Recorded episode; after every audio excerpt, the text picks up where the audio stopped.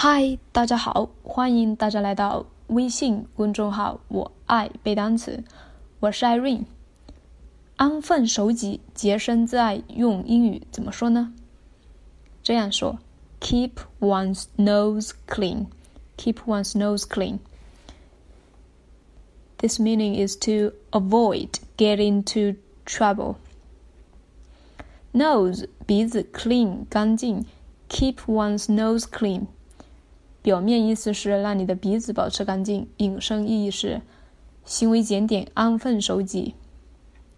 For example, you better keep your nose clean, kid, or you are going to run into trouble.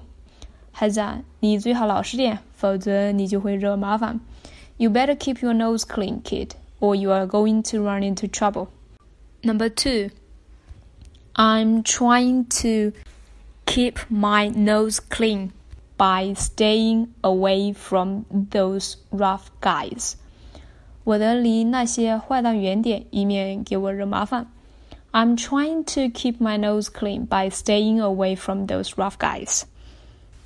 And that's it. 请在评论区用 "keep your nose clean" 造句吧。See ya. Bye.